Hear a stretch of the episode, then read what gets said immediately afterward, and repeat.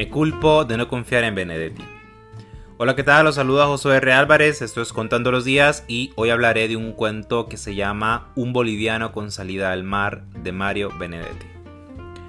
Ustedes saben que Benedetti es un escritor de argumentos bastante simples y por eso debo admitir que a veces le tengo un poco de recelo. Lo he leído bastante, eso sí, pero... Eh, bueno, este cuento en específico no lo conocía y no sé, todos tenemos la imagen de Benedetti como que esa, esa dulzura, ¿no? En, sus relatos. Entonces por eso le tengo un poquito, poquito de recelo, pero eh, no, es, no quiero decir con esto que no me guste. La verdad es que sí, me agrada. No está entre mis favoritos, pero me agrada. Bueno, un poco de contexto para este cuento. Creo que todos sabemos que Bolivia es peculiar, entre otras cosas, porque no tiene salida al mar. Eh, algo que no es tan común y bueno, es una condición poco deseable, la verdad. Eh, no es tan común porque, por ejemplo, en América solo ellos y Paraguay no tienen salida al mar. Y bueno, en, en Europa y en África hay un poquito más. Pero de todas maneras es, es una situación, por lo menos para América, muy extraña. Y es una situación no deseable, no solamente por razones comerciales, sino pues no es poca cosa conocer el mar. yo creo que a todos nos gusta su inmensidad, su, su, clima, su... Bueno, todos tenemos, eh, o mejor dicho, es muy fácil que alguien se encante con el mar. Eh, Benedetti comienza el cuento reflexionando que seguramente serán muy pocos los bolivianos que conocen el mar y que de esos casi todos son blancos. Un indígena la verdad es que lo tiene muy difícil por muchas razones mm, económicas, de desplazamiento, culturales, hay muchas razones. Y es algo a lo que, en lo que nunca me había detenido a, pensar. Eh, siempre he sabido que Bolivia no tiene salida al mar, pero no había considerado el impacto individual. Sí había considerado el impacto colectivo, el impacto como país, pero no el impacto que tienen los individuos. Por ejemplo, en la mayoría de países de América, todas las personas tienen la posibilidad de, dentro de su país, conocer el mar, no tienen que, ir a otro. Y nunca me había tenido así, a pensarlo de, esa manera.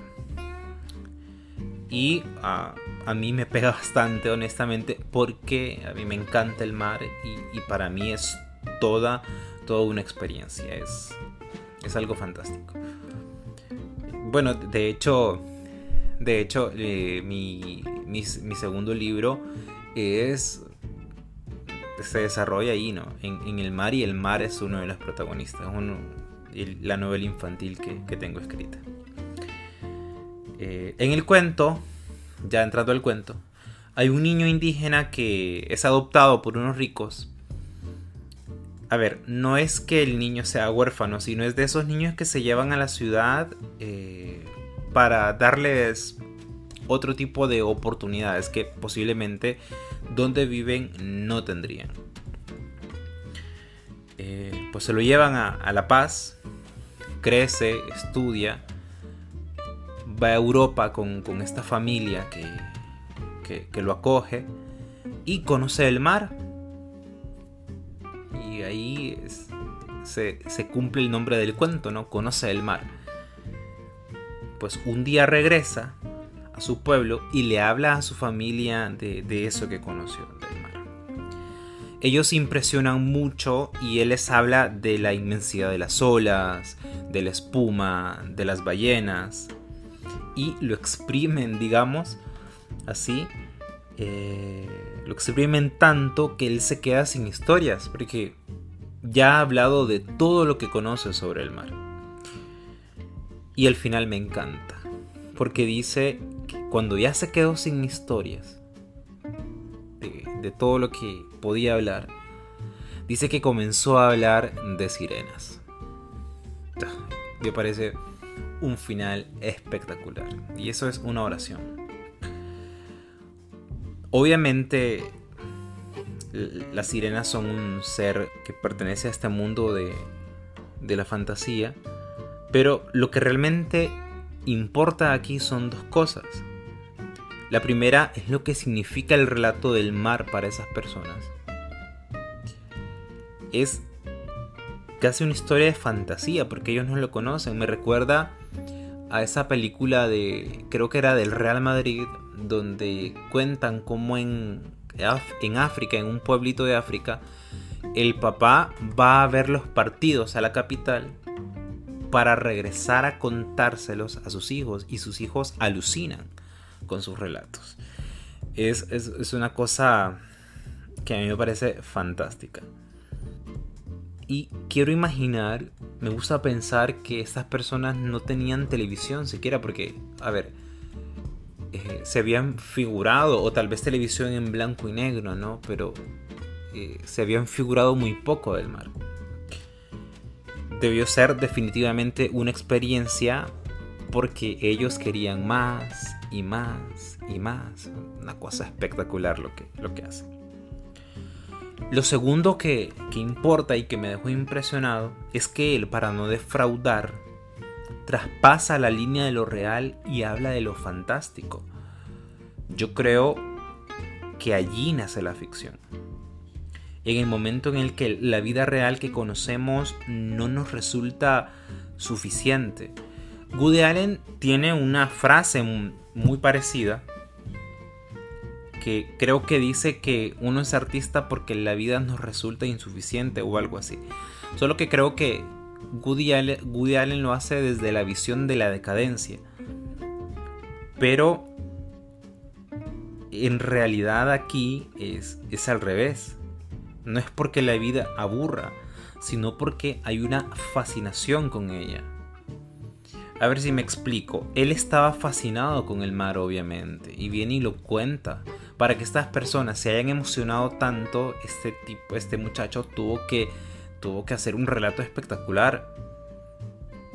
Entonces, él estaba fascinado, ellos también, y notan que se les agota esa realidad y van y buscan otra.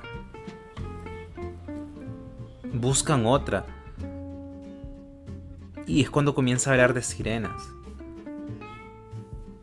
Y yo creo, yo creo que solamente se es capaz de imaginar mundos así cuando ya se ha examinado la, la vida por completo. Es decir, solamente se es capaz de de alcanzar un nivel de fantasía.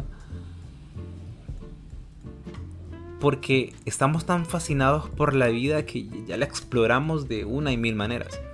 Por eso, a mi juicio, los niños tienen una enorme imaginación.